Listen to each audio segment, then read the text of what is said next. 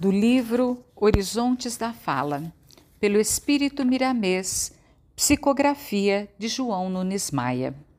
Lição 40. Visita aos enfermos. Todo sofredor mostra sutilezas de percepção, ainda mais aquele que está provando a dor há mais tempo. O sofrimento destampa uma fonte interna de acuidade indizível. Eis aí o momento que deves aproveitar quando da visita aos enfermos, ao passares pelos tristes ou quando fores ao encontro dos encarcerados. Usa a tua arma de luta, a que Deus te deu. Conversa, aprimora a tua palavra e fala, meu filho, com presteza. Envolve com um sorriso edificante a tua voz e trabalha para que essa alegria pura contagie a todos, abrindo um mundo novo, com nova dinâmica de fé às criaturas. Não deixes de visitar os que sofrem, mas tem muito cuidado no que vais falar, pois podes confortá-los ou desgostá-los, dependendo da educação dos teus sentimentos. A tua voz será sempre fiel ao que intentares transmitir. Pronunciar palavras sadias é criar um campo propício à companhia de entidades espirituais elevadas e mesmo se elas não estiverem presentes, entrarás em sintonia na mesma dimensão em que habita a luz. Meu irmão, é necessário que tenhas confiança em Deus, Jesus Cristo e nos espíritos superiores que comandam o bem em todas as faixas de vida, para que possas sentir-te seguro em todos os testemunhos educativos. Conscientiza-te por dentro de que o Cristo veio ao mundo nos trazer pessoalmente a fórmula de nos salvarmos a nós mesmos, entregando em nossas mãos, em nome de Deus, a mensagem de libertação universal. Sobre isso nos fala Paulo em sua carta a Timóteo. Fiel é a palavra e digna de toda aceitação que Cristo Jesus veio ao mundo para salvar os pecadores, dos quais eu sou o principal. 1 Timóteo, capítulo 1, versículo 15. Este companheiro que te fala talvez seja o principal necessitado de maior entendimento e vivência dos preceitos do Mestre, mas que garante a todos os leitores estar esforçando-se todos os dias para que a libertação se faça em seu íntimo.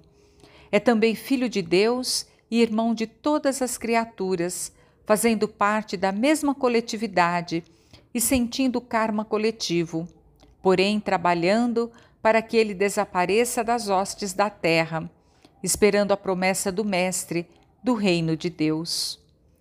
Não fales aos enfermos com a boca pesada nos liames da dúvida.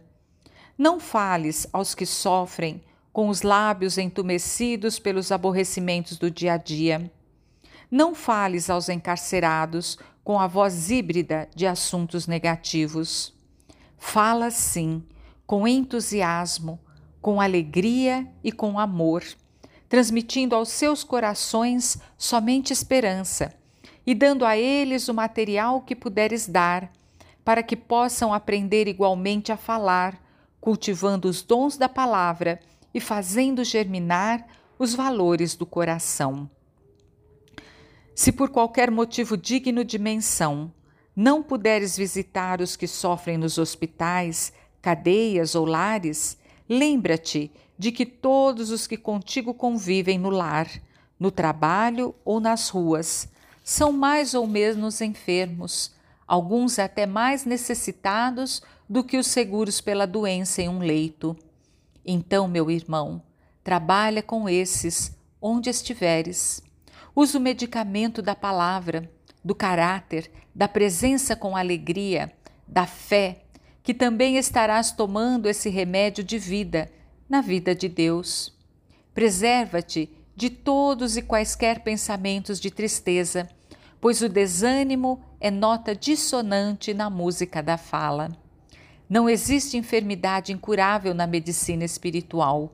Contudo, precisamos fazer a nossa parte buscando na ciência interna, onde o Senhor se instalou, uma nesga do seu céu, para nos atender nas necessidades da vida.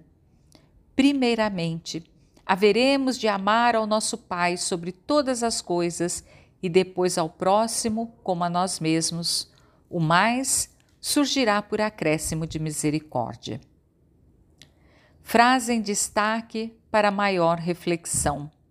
Pronunciar palavras sadias é criar um campo propício à companhia de entidades espirituais elevadas.